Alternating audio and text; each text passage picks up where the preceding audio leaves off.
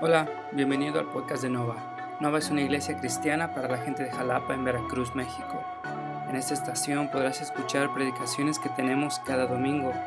Creemos que cada cristiano debe de estar involucrado con una iglesia local y este podcast no debe de sustituir tu participación en tu iglesia local cada domingo o entre semana. Nuestra esperanza es que predicaciones centradas en el Evangelio, cristocéntricas y bíblicas puedan despertar un avivamiento en nuestro país. Es por eso por lo que decidimos compartir nuestras predicaciones contigo. Esperamos que lo disfrutes. Oramos que sean de bendición a tu caminar cristiano.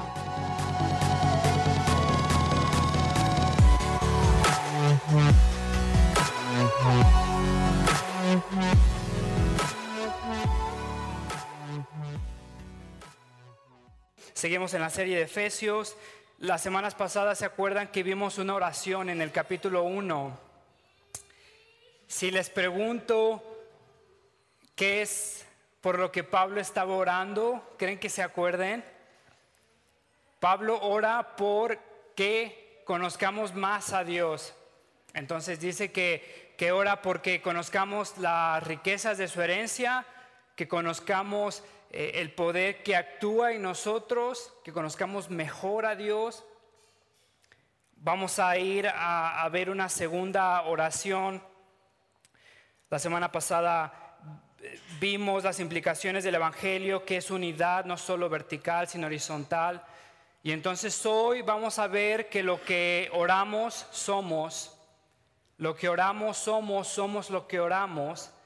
Y vamos a ver entonces que el cristiano el verdadero cristiano, el cristiano que conoce a Dios, que ama a Dios, esa persona va a orar por ser transformado por Dios. Hace muchísimo tiempo, ya muchísimo tiempo, ya me siento viejo, pero 10 años yo creo, estaba en Argentina y en Argentina estaba estudiando con unos amigos teología y entonces cuando estábamos allá yo estaba rodeado por muchos argentinos todos eran argentinos, la minoría no eran colombianos, mexicanos, muy pocos mexicanos, pero muchos argentinos. Y entonces ya ves cómo habla el argentino. Tiene un acento que muchos no lo soportan, otros les gusta. Eh, no te voy a decir cuál es mi posición, pero es un acento interesante. Entonces, bueno, había muchos argentinos y dentro de esos argentinos había los cordobeses. Los cordobeses son argentinos que viven en una provincia de Argentina, Córdoba, Argentina, y dentro de los argentinos, los propios argentinos, eh, no soportaban a los cordobeses, les hacían burla de cómo oraban. Y entonces cuando tú orabas con un cordobés, pon tú que si orabas por la comida o si te juntabas a orar con ellos, era casi casi que querías juntarte con ellos a orar pero no para orar, sino tal vez para, para burlarte de cómo oraban. Tenían un acento muy particular, muy particular, muy distinto al, al, al argentino. Una de las características era que en vez de padre o en vez de papá o en vez de Dios, ellos decían papito. No sé por qué, ya muchos argentinos no, no, no aguantaban que, que dijeran papito. Tenían un acento muy particular, entonces no decían papito, decían papito alargaban las, vocales y entonces cuando te tocaba eh, orar con un cordobés era casi casi que te mordías los dedos para no, para no eh, reírte de cómo oraban. Eh, la oración de los cordobeses los delataba. Sabías que estabas orando con un cordobés por la forma en la que orabas. Te diría que la oración de las personas, la oración de los cristianos los delata. La oración del cristiano delata cuáles son sus convicciones, sus preocupaciones, sus ansiedades. Y entonces me puedes decir que tú estás interesado en el bien espiritual de tu hijo, de tu esposo, de tu familia, pero tus oraciones te delatan. Muchos de nosotros pasamos la mayoría de nuestro tiempo de oración orando por salud física en vez de vitalidad espiritual. Oramos por afluencia económica en vez de espiritualidad. Oramos por popularidad, por un mejor empleo, por una mejor casa, que conocer mejor a Dios. Y decimos que queremos conocer más a Dios, pero te diría que nuestras oraciones nos delatan. Somos lo que oramos, oramos lo que somos, no me sorprende que muchos de nosotros estemos luchando con cosas que hemos luchado por muchísimo tiempo y seguimos luchando con esas cosas porque seguimos orando por un mejor empleo en vez de ser transformados por Dios. La semana pasada, hace muchas semanas, dijimos entonces que Pablo ora por conocer más a Dios. Y entonces esta semana vamos a ver otra de las oraciones de Pablo. Y entonces Pablo te va a enseñar a orar. Y entonces ve conmigo al versículo 14. Versículo 14, ve cómo empieza, por esta razón, por esta razón yo Pablo, prisionero de Cristo, si te acuerdas en el versículo 1 del capítulo 3, por esta razón yo Pablo, el versículo 14, por esta razón. Entonces el versículo 14 vemos esto, que Pablo dice, por esta razón. Y entonces nos regresamos, ¿por qué razón? Nos regresamos al versículo 1. Pablo en el versículo 1 está diciendo, por esta razón yo, Pablo, interrumpe su oración y empieza a hablar de la gracia de Dios en el sufrimiento, ¿te acuerdas? Pablo empieza a orar y interrumpe su oración y empieza a decir, no se desanimen de mi sufrimiento si han escuchado de la gracia de Dios en mi vida. Esa fue la semana pasada. Ahora esta semana empiezo otra vez por esta razón, está retomando lo que dejó la semana pasada, por esta razón me arrodillo delante del Padre. ¿Se acuerdan que vimos que por esta razón era una, eh, una preposición conjuntivo que junta lo que viene atrás. Por esta razón Pablo está diciendo capítulo 1, capítulo 2, porque estábamos muertos en nuestros pecados y Jesús nos resucitó, porque somos adoptados, redimidos, amados, perdonados, porque somos unidos, reconciliados con Dios y con los demás. Por esta razón, precisamente por esta razón, me arrodillo delante del Padre y empieza a orar. Entonces pon atención en esto. Pablo ora en base a lo que sabe de Dios. Pablo ora en base a lo que conoce de Dios. Estábamos muertos en nuestros pecados, Dios nos redimió, por esta razón me arrodillo delante del Padre y oro. Estábamos, somos enemigos uno del otro, somos, somos enemigos de Dios, somos reconciliados por esta razón. Entonces Pablo empieza a orar asegurándose de qué es la voluntad de Dios. Y esto creo es bien importante para nosotros si, queremos aprender a orar de la forma correcta. ¿Te acuerdas Santiago 4:3? No tienen porque no piden y cuando piden no reciben. Porque piden con malas intenciones para satisfacer sus propias pasiones. Muchas veces oramos poco y cuando oramos, oramos mal. Oramos por nuestras propias pasiones, por nuestros antojos, por lo que pensamos que es la voluntad de Dios, pero ni siquiera sabemos si es la voluntad de Dios, porque no conocemos a Dios. Entonces Pablo dice, por esta razón, Pablo está haciendo su oración en base a lo que sabe de Dios.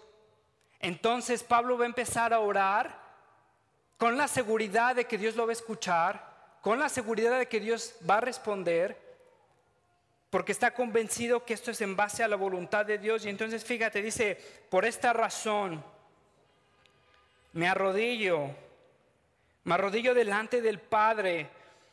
Ahora no está dándote una pauta específica para orar. No quiere decir que si quieres orar te tienes que arrodillar.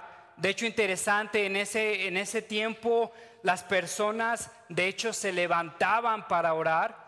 Por ejemplo, en Marcos 11, cuando Jesús está hablando con sus discípulos, y entonces les dice, cuando te levantes a orar, si tienes algo en contra de tu hermano, ve y perdónalo primero. Dice, cuando te levantes a orar, Lucas 18, cuando Jesús está hablando con sus discípulos y está hablando, está describiendo a un pecador y un fariseo y dice, ¿se acuerdan que el fariseo va, se levanta a orar y empieza a decir, perdónalos porque no son como nosotros, yo no soy pecador como ellos? Cuando se levanta a orar es la expresión, lo mismo con el pecador, cuando el pecador se levantó a orar, oraba, Señor, perdóname. Y entonces la expresión es, se levantaban a orar, era lo acostumbrado Ahora, Pablo no está diciéndote cuando ores te tienes que parar, te tienes que arrodillar. Pablo no te está dando pautas específicas en cuanto a tu posición física para orar. Pablo, fíjate lo que está diciendo, te está dando la actitud de su oración, la conducta, su modo de oración. Me arrodillo delante del Padre, era un un nombre de respeto íntimo, pero de respeto, reconocía que era el Padre, fíjate cómo lo describe, de quien recibe nombre toda familia en el cielo y en la tierra, o sea, soberano sobre todo, soberano sobre absolutamente todo. A esa persona estoy orando, entonces es Padre porque estoy, tengo una relación cercana con Él, es mi papá, sin embargo es Dios sobre todo soberano. Entonces está esa tensión de confianza y de respeto ¿Te acuerdas? Hace unas semanas te leí una cita de Charles Spurgeon, Carlos Spurgeon, un predicador del siglo XIX en Inglaterra. Y entonces esta persona refiriéndome a que cuando estábamos muertos en nuestros pecados éramos hijos de ira. Y entonces te leí una cita. Y creo que este Spurgeon va al corazón de en cuanto a la oración, si es sentado, parado, pon atención.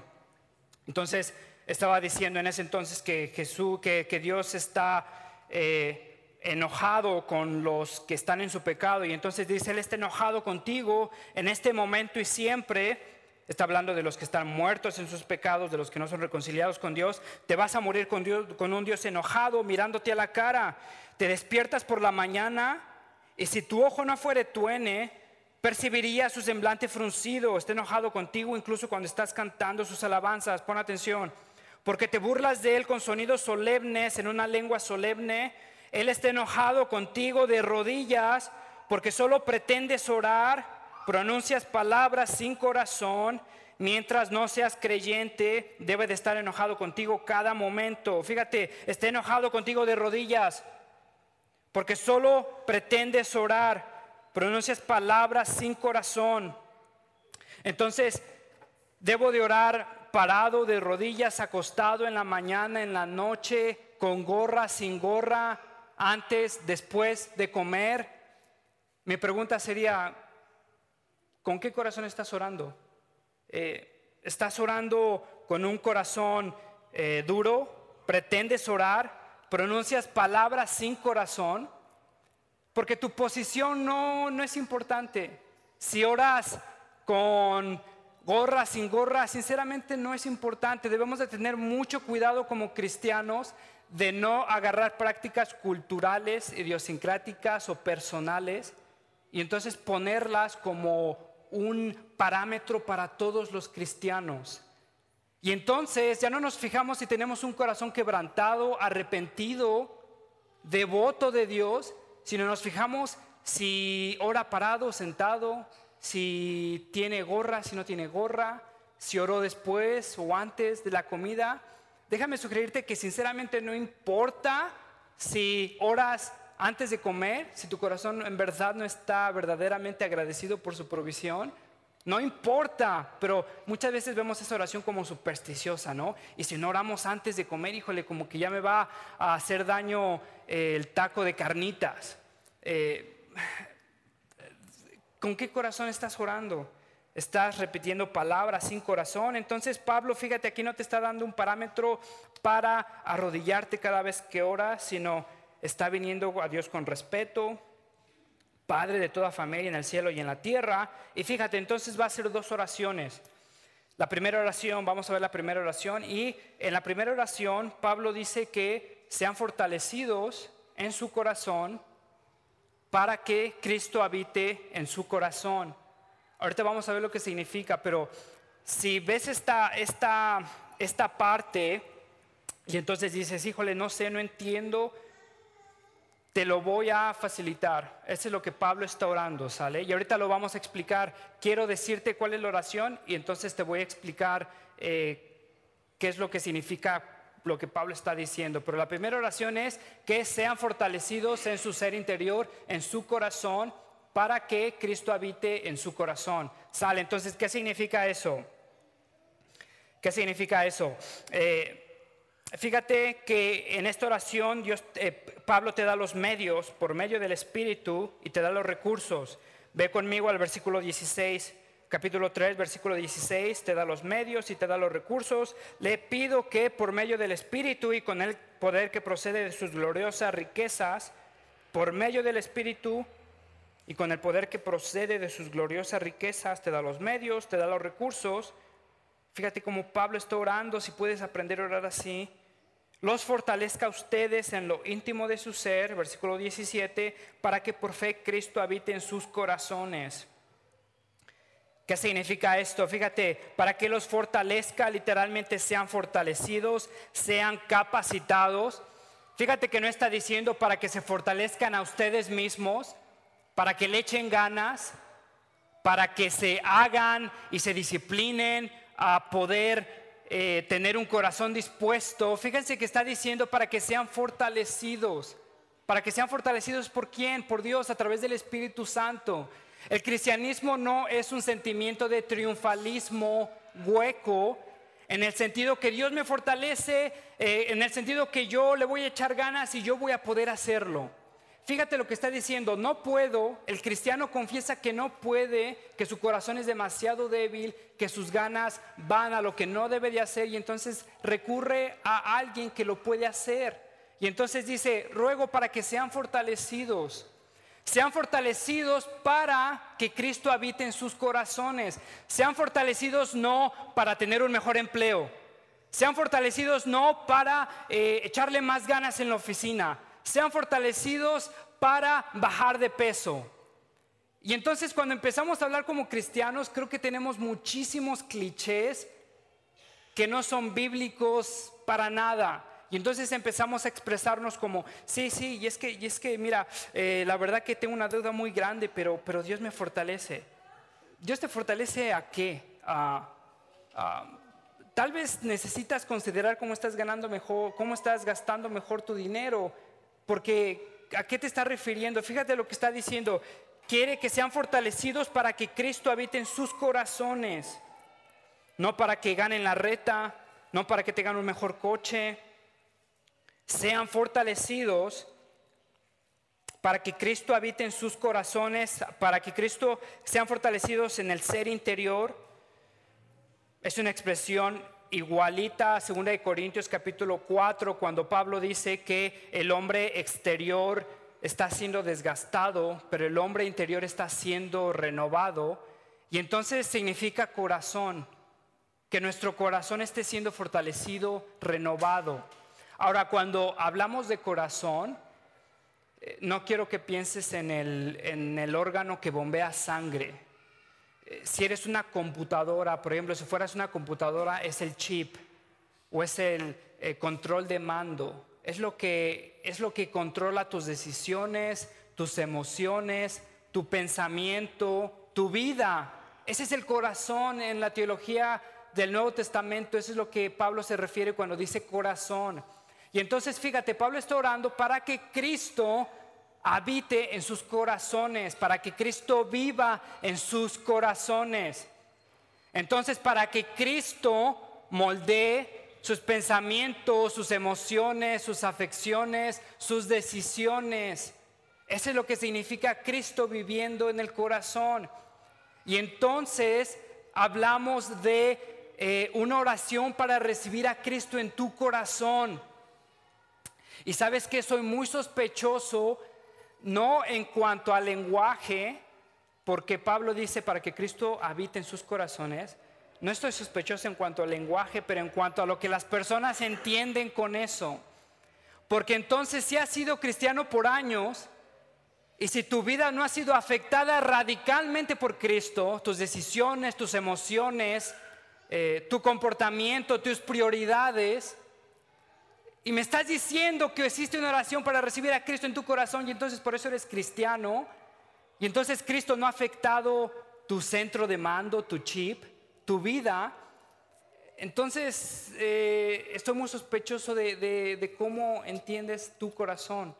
Y entonces puedes, puedes tener una idea medio revuelta de que okay, Cristo vive en mi corazón como un sentimientito así que, que, te da, que te hace sentir, no sé, tal vez feliz pero, pero es muy abstracto, no es aterrizado, no es concreto en lo que, a lo que Pablo está diciendo. Fíjate que esta palabra, para que Cristo habite en tu corazón, literalmente significa vivir plenamente. Para que me entiendas mejor, haz de cuenta que si eh, mi esposa y yo ahorramos por muchísimo tiempo y nos queremos comprar una casa, y entonces no nos alcanza para una casa nueva, sino nos alcanza para una casa ya usada, ya vieja, y, pero ese va a ser nuestro nidito de amor. Entonces la compramos y entonces empezamos a, a componerla con el tiempo. Si hay baños apestosos, mohоsos, sucios, oxidados, no pasa nada, con el tiempo la vamos arreglando, la vamos pintando, vamos lavando las paredes, las vamos impermeabilizando y entonces vamos componiendo cuarto por cuarto. Hay cuartos que no se utilizan, tal vez están muy sucios, hay ventanas rotas. Con el tiempo lo vamos haciendo. Va a llegar el punto en que si estoy, si estamos siendo conscientes en nuestra intención de habitar esa casa, de apropiar esa casa, va a llegar el punto en que esa casa va a estar tal y como nosotros queremos que esté. Nuestros cuartos van a estar del color que queremos, las mesas, la pintura, los baños. Y entonces, cuando habitamos esa casa, cuando está justo como nosotros queremos esa casa, entonces es habitar plenamente. Y esa es esta palabra que Pablo utiliza cuando dice que Cristo habite en sus corazones, que Cristo tome posesión totalmente de su centro de mando, de su chip, no del órgano que bombea sangre, sino dentro de su vida, que Cristo habite completamente, totalmente en sus decisiones, en sus emociones, en sus prioridades. Y entonces Pablo está orando por eso, que sean fortalecidos, habilitados por Dios a través del Espíritu Santo para que Cristo tome posesión. Es una buena oración, ¿no? Ahora, ¿Cómo está tu corazón? ¿Estás orando por eso? ¿Cristo está habitando tu corazón? ¿O estás más ansioso por... Y no quiero, no quiero ser eh, banal en cuanto a esto, pero muchas veces oramos más por nuestros callos que porque Cristo habite plenamente en nuestro corazón. Oramos más por el dolor de, de cuello que tenemos, que Cristo habite en nuestro corazón. ¿Oras más porque tu hijo entre a una buena escuela o que Cristo habite en su corazón? ¿Oras más por tener un buen empleo o que Cristo habite en tu corazón? Me puedes decir que tu prioridad es Cristo, pero tus oraciones te traicionan. Eres lo que oras, oras lo que eres. El cristiano ora por ser transformado por Cristo quiere ser transformado por Cristo, anhela ser transformado por Cristo, entonces ora que sea fortalecido para que Cristo tome posesión, para que Cristo habite en su corazón, para que sus decisiones sean conforme a la voluntad de Dios. El cristiano se da cuenta que sus decisiones, sus prioridades no son lo que debe de ser y entonces ora algo imposible al Dios de lo posible. Entonces esa es la primera oración, ¿sale? Ya te di una oración para que puedas orar esta semana. Para que puedas orar por tus hijos, por tu esposo, por ti misma, por ti mismo. La segunda oración, fíjate, versículo 17. Arraigados y cimentados en amor, puedan comprender junto con todos los santos cuán ancho y largo, alto y profundo es el amor de Cristo como que me dan ganas de nada más de leer eso y ya este, cerrar la prédica. Esta es un, una oración ambiciosa. Vamos a ver, vamos a ir viendo que literalmente Dios está orando para que el cristiano comprenda lo incomprensible. Dios está orando para que la mente finita entienda lo infinito. Y esa es una oración ambiciosa. Fíjate, quiero que pongas atención en esto, arraigados y cimentados en amor, o sea, ya amados y cimentados en amor. ¿Te acuerdas de Efesios 2? Estaban muertos en sus pecados, más la misericordia de Dios les dio vida mientras estaban muertos en sus pecados. Efesios 2. Entonces, arraigados y cimentados en amor, La idea es de una planta que tiene raíces profundas, de un edificio que tiene cimientos robustos. Y entonces Pablo, fíjate, Pablo no ora para que tú ames más a Dios, sino Pablo ora para que te des cuenta de cuánto es que Dios te ama. Ahora, esto es importante, ponme atención. Pablo no está orando para que el cristiano ame más a Dios, esa es una buena oración, pero Pablo está orando para que el cristiano se dé cuenta del amor de Dios. ¿Te acuerdas de Juan? Dice, nosotros lo amamos porque Él nos amó primero. Ahora, fíjate, lo que pasa dentro del cristianismo es que pensamos que, que programas van a resolver el problema de nuestro corazón, que disciplinas van a resolver el problema de nuestro corazón que, horarios van a resolver el problema de nuestro corazón. Si nosotros pudiéramos hacernos amar más a Dios, si pudiéramos impulsar nuestro corazón, manipularlo, moverlo, modificarlo para amar más a Dios, nuestra vida sería diferente. Eso es lo que pensamos. Pablo, fíjate, está orando para que te des cuenta que ya estás arraigado que ya estás cimentado en ese amor. O sea, que si eres cristiano, que si estás en Cristo, que si tienes la gracia de Dios en la cruz por tus pecados, entonces eso es la clave para ser transformado, arraigado y cimentado en amor. Puedan comprender cuán ancho, largo, alto y profundo es el amor de Cristo. Pon atención, junto con todos los santos. Entonces Pablo empieza a hablar de comunidad de la iglesia. Una comunidad sin Cristo es una pérdida de tiempo, es un club social, pero Cristo sin comunidad es una contradicción. Estás viviendo en comunidad. Fíjate entonces lo que Pablo está diciendo, que junto con todos los santos vas a comprender el amor de Cristo. O sea que tú no puedes comprender el amor de Cristo tú solo, llanero solitario. Estás viviendo en comunidad. Si piensas que la iglesia necesita comunidad, estás buscando comodidad, comunidad. Estás invitando a alguien a echarte un té, un café, una torta. Fíjate, junto con todos los santos puedan comprender cuán, ancho, largo, alto y profundo es el amor de Cristo. ¿Será que se puede medir el amor de, de alguien? O sea, puedo ir a la tienda y puedo decir, ok, me da dos kilos de amor. O puedo decirle a mi esposa, oye, iba a decir gorda, pero no le digo gorda. Y después me va a preguntar, ¿por qué me dijiste gorda? No le digo, no está gorda. Eh, ok, si le digo, ok, te amo dos kilos, te amo tres kilos, te amo cuatro litros, ¿crees que se pueda medir? ¿Se puede medir el amor? ¿Qué es lo que Pablo está diciendo cuando dice que entiendan lo largo, lo ancho, lo profundo, lo alto? ¿A qué se refiere? ¿Es una referencia, no sé, a la cruz de Cristo, a la cruz física de Cristo? Es una referencia, por ejemplo, a Ezequiel 4 que habla de las dimensiones del nuevo altar. Y entonces Ezequiel utiliza una, una, expresión muy parecida, ancho, alto, largo, profundo. Es una expresión a eso que referencia hace mención a la cruz de Cristo o simplemente está haciendo una, una referencia, una expresión, algo incomprensible.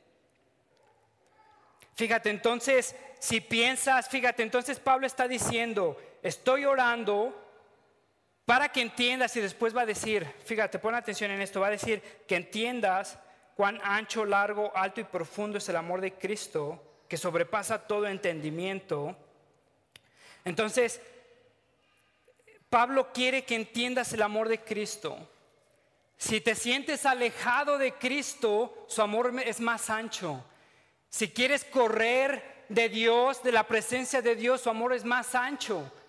Si te sientes avergonzado por tu pecado y te quieres separar de Dios, su amor es más ancho. Si te sientes deprimido por tus pecados, por las circunstancias, su amor es más profundo. Si te sientes avergonzado por las consecuencias de tu pecado, su amor es más profundo. Si Dios hace un milagro en tu corazón y entonces te sientes agradecido y sientes que lo puedes amar hasta los cielos, su amor es más alto. Hace eh, tiempo compramos eh, un libro de un conejito, papá conejo y un hijo conejo a nuestros hijos y entonces en ese libro el papá le trata de explicar cuánto es que el padre ama al hijo. Y entonces lo leemos y después este, mi hijo me, me hace preguntas interesantes. Pero cuando llega conmigo, estamos, estábamos leyendo hace unos días, estábamos leyendo ese libro y entonces eh, me, cada vez que quiere que lo lea me dice, este, me, amas, porque así se llama el libro, entonces me dice, me amas. Y entonces, si, si eres papá, si eres abuelo, si eres tío, creo que te puedes relacionar con, con esta situación. Cuando tu, sobrino, tu nieto, tu hijo llegan y te preguntan, ¿me amas? tienes como tu debate en el corazón de cómo podré hacerte entender cuánto te amo. Y entonces mi hijo me pregunta, ¿me amas de aquí a la casa de mis abuelos? Le digo, uy, mi hijo, te amo de aquí de regreso. ¿Me amas entonces de, mi casa a la casa de mis otros abuelos que están en otro país? Digo, ay, mi hijo, mira, te amo de aquí y de regreso.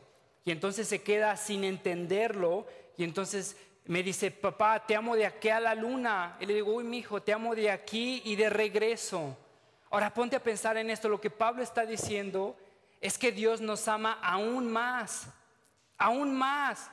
Y entonces quiere que entiendas cuáles son las dimensiones del amor de Cristo, siendo arraigado, siendo cimentado en ese amor. Entonces, la clave para tu cambio no es echarle ganas, sino entender el amor inmensurable, ilimitado, infinito de Dios. Entonces te vas a sentir amado y entonces cada vez que te levantes en la mañana, como te sientes amado, no vas a ser tentado a buscar tu amor en tu celular, en lo que piensa la gente, en los likes que tienes, en lo que dice la gente de ti, ver satisfacerte en lo que puedes ver que no debes de ver en tu celular, en tu computadora, tratando de buscar ese amor que ya lo tienes en Cristo. No vas a tratar de buscar ese amor en otras personas porque ya te sientes incondicionalmente, eternamente, inmensurablemente amado. Entonces tu crecimiento va a ser en base a ese amor.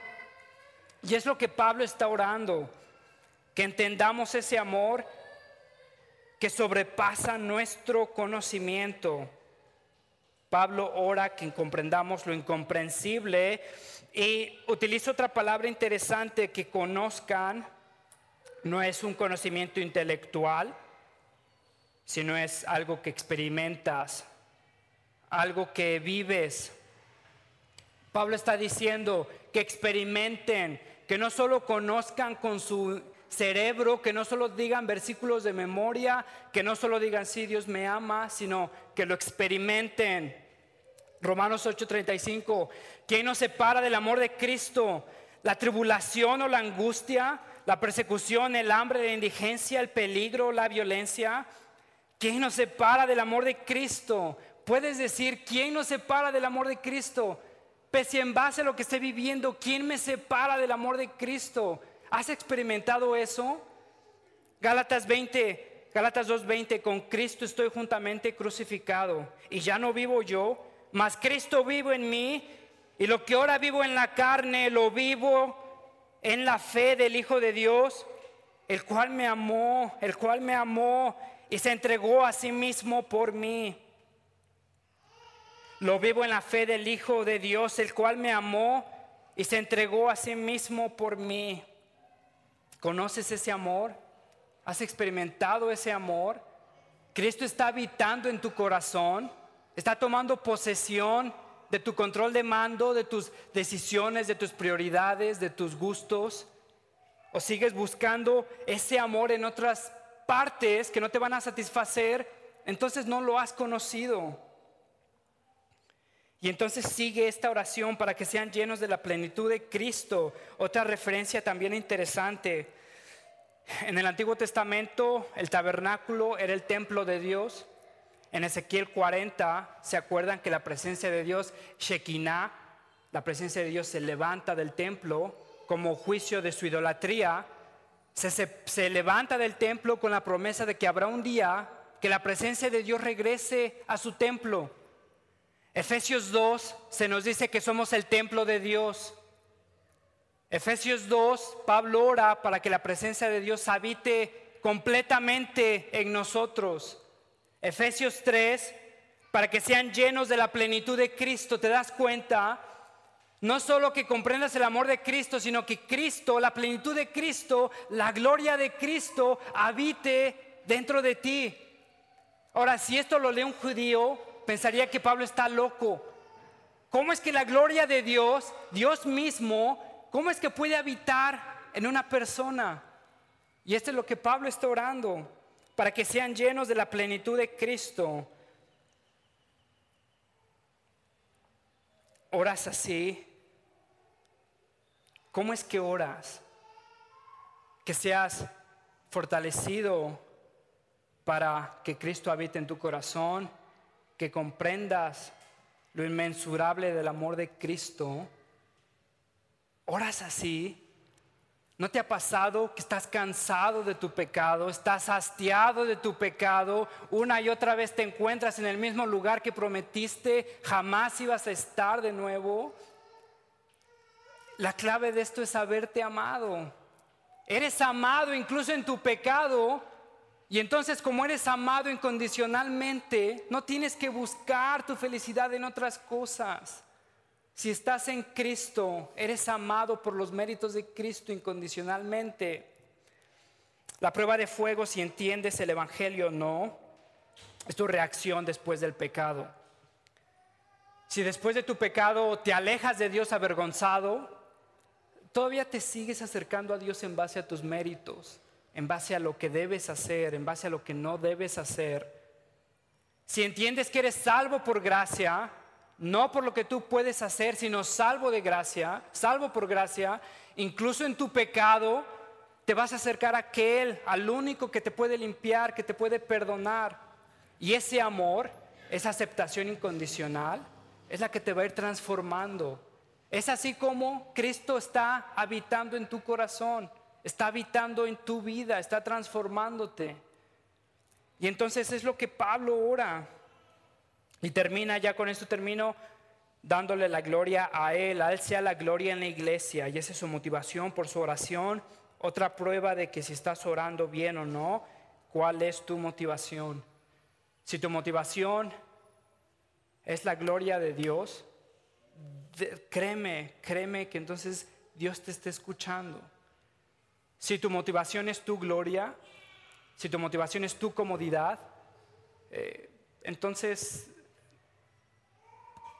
Dios va a transformar tu corazón si es que eres suyo para que puedas orar conforme a la, voluntad de Dios. Eh, y lo hemos visto bastantes veces. Dios está más interesado en nuestra santidad que en nuestra comodidad.